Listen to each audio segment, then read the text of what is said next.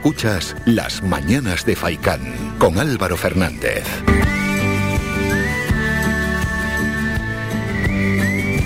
Más asuntos, hemos estado en el plano histórico, vamos ahora con el plano cultural y es que en el marco del circuito itineraria llega a Telde la muestra de Juan Marqués, Púrpura y Ultimateria, está exhibiendo ¿no? en diferentes lugares en nuestra isla y desde mañana toca Telde. Juan, buenos días.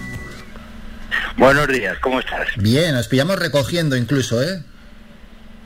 Sí, en esos momentos estamos en el Ateneo de Vecindario, eh, con la empresa encargada de ello, eh, eh, retirando la obra que ha de viajar a, su insigne ciudad, ¿de acuerdo?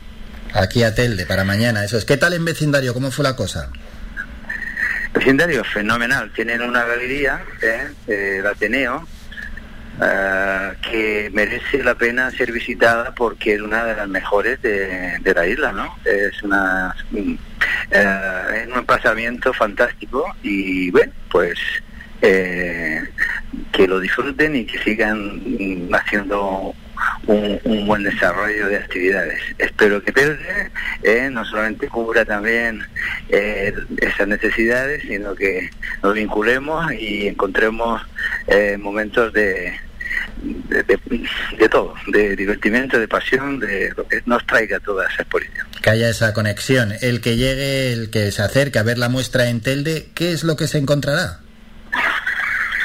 Bueno, se encontrará una obra creo que diversa. ¿Eh? si tú estás oyendo ruidos es porque los chicos están en ese momento empaquetando obra, ¿no? Bien. Ah, se va a encontrar con una obra diversa en el sentido de procedimental. Es decir, podemos encontrar pinturas eh, con, texturas trabajadas a través de, pigmentos naturales, con engobes y, materiales que lo sustentan y que producen un efecto diferente a la pintura al óleo, que también me encanta, pero que no es el caso. Bueno, aquí de toda esa exposición grande, que son 40 obras, eh, hay una que es un óleo puro, los demás no lo son.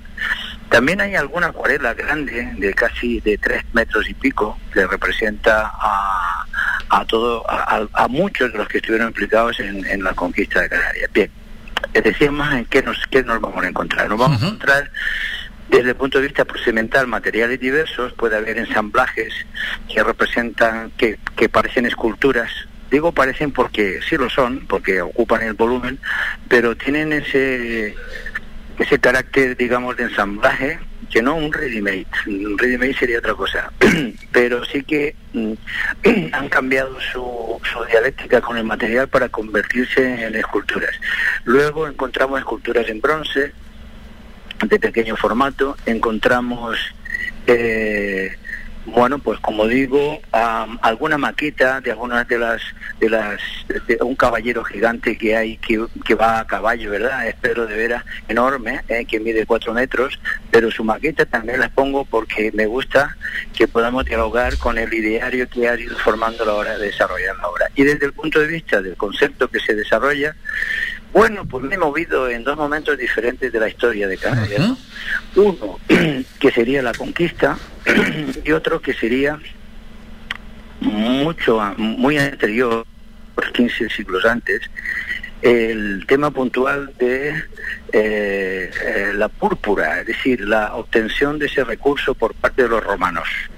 Este es un tema que ahora se está investigando muchísimo por unos, unas doctoras laguneras, ¿no? Que tienen arqueólogas que tienen vallado todo, todo el lugar en, en, la caleta Fuste, eh, perdón, en la caleta de Lobos, porque ahí están los recursos que se buscan.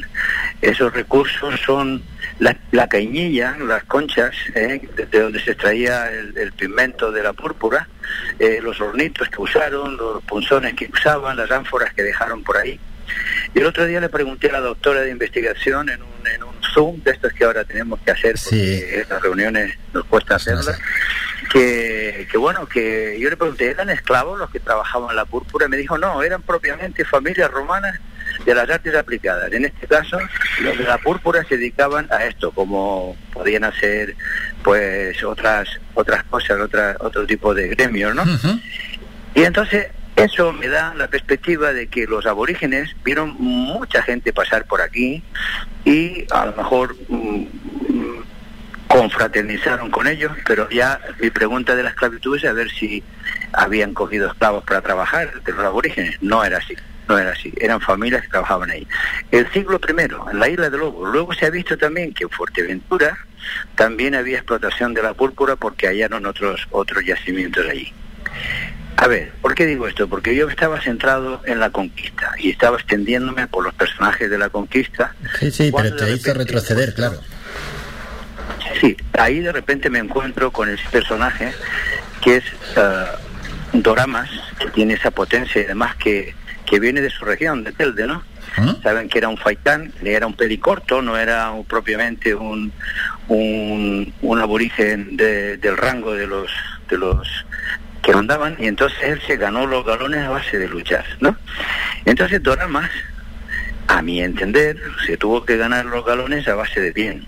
¿Por qué? Pues porque él no hubiera sido aceptado en el, en el, entramado de, la nobleza mm, a origen, ¿no? Entonces, yo le doy púrpura a este señor, porque la púrpura en Roma se usaba para purpurar a los que habían hecho algo notorio, ¿no? Como podía ser, pues, los cónsules o podían ser los mismos, eh, eh, ¿cómo se llaman? Los que estaban en, su en su sistema democrático, los, los diputados, aquellos, ¿cómo se llama? Sí, sí, bueno, eh, exactamente el nombre no lo sé, pero bueno, ya con la palabra diputado ya, ya, ya entendemos cómo son. Sí, sí, sí, sí, sí, no eran diputados, ¿eh? ¿cómo se llama? Los, los, los, que estaban en, los consejos y, entonces, entonces, claro, yo digo, esta púrpura me sirve a mí para, habiéndose hallado aquí y habiendo sido mandada en Roma, que Roma nos devuelva la púrpura para purpurar a quien la mereció, como por ejemplo el personaje de Doramas, ¿no? Y entonces en este túnel del tiempo yo he desarrollado muchos temas alrededor de la púrpura y quien tuvo que ver con ello, que era que era Juba II, que era el rey, el gobernador de toda la Gran Mauritania, por expreso deseo de Roma, eh, senadores, quería decir antes, las túnicas de los senadores. ¿eh? bueno, entonces eh, Juba II tenía la gobernación de toda la Gran Mauritania, que iba desde Egipto hasta las Islas Canarias. En mi tesis yo estoy seguro que fue coetáneo de Plinio y que seguro que hablaron, porque Plinio le pasaría eh, los planos eh, primigenios que se tenía de las islas, porque ya Plinio, como entomólogo y como militar y erudito en muchos, en muchos frentes, eh, tenía dibujadas los perfiles y los perímetros de las islas Canarias. Y él vino porque buscando la púrpura en Tiro, buscando la púrpura en Mogador, en el norte de África, buscando la púrpura en Ibiza, pues eh, la púrpura, que era un recurso escaso y caro, pues fue hallado también en Lobos. Quiere decirse que el primer monocultivo que se conoce es la púrpura hacia Roma. que los romanos establecieron. Y todo esto, Juan, para el que vaya mañana, por ejemplo, a Telde, el que se acerque, está allí explicado claramente, porque claro, con esta explicación, a ver, la, la muestra en sí se puede entender bastante mejor, ¿sabes? Que a veces uno va allí a una muestra, va a una exposición y muchas veces no entiende nada. Sí, entiendo. Mira, vamos a ver, para eso hay unas visitas guiadas. Sí. Eh, ahora me decía el coordinador eh, eh, Sergio Esteves que, bueno que no que no han solicitado ser visitas guiadas de momento. Eh, habrá habido con el COVID algún tipo de desencuentro con, el centro de arte pero yo creo que lo pueden solicitar. Sería bueno claro. por lo menos que en una o dos ocasiones durante la exposición pudiéramos tener ese intercambio con visitantes que, que sería un disfrute para todos. No obstante no obstante Hablando ahora con Estefano, el coordinador aquí en, en vecindario, mm, me dijo que, la gente ha disfrutado mucho de la exposición, gracias, me alegro por ello, y que, y que no, que se entiende. ¿Por qué? Pues porque la verdad es que yo creo que sí, ¿eh? Que... No, sobre todo eso, para que el que vaya le cale la, la exposición, también tenga un aprendizaje, eso es. Sí, sí, sí, sí. sí. No, no, no. Con poco, con poco se puede obtener fácilmente un, un, entendimiento con el discurso. Hay unos personajes que nos reciben, que es esa acuarela, que están perfectamente representados los personajes que están en ella, habrán 35 personajes dentro de esa acuarela y al final hay un dibujo, mm, digamos, que es una mancha de grafito eh, que se trabaja con pincel, por cierto, que son en blanco y negro, que nos despedirían. Que precisamente me salgo de los dos siglos que anuncio, del 15 y el, siglo primero, y me voy al 19. Ah, me voy al 19. ¿Y, que, y en, de 19 y 20 abordas los grandes nombres de la cultura? Eh, sí, me voy al 19, sí, me voy al 19 porque esos personajes nos van a despedir cuando salgamos de la exposición y nos, nos vamos a topar de frente. Es un es un, trabajo grande también como el otro, en donde esos personajes en blanco y negro, en donde está Galdós, eh, Franchi Roca, León Castillo, eh, Tomás Morales, eh, eh, el obispo Pildain, bueno, hay un sinnúmero de personajes que nos despiden. Incluso hay en el mismo dibujo una sopa de letras abajo para si los niños quieren buscar a los personajes en la sopa de letras. Así, así empiezan a vincularse y tal. Y esos personajes que nos despiden vienen a decir esto. Nosotros hicimos algo por nuestro lugar. ¿Tú qué vas a hacer? Esa es mi, mi propuesta, ¿comprendes? Y con esa propuesta... pensemos en hmm. que... Eh, Sí, Juan, es que iba a decir que con, esa... propuesta, sí. Eh, adelante, adelante, Juan.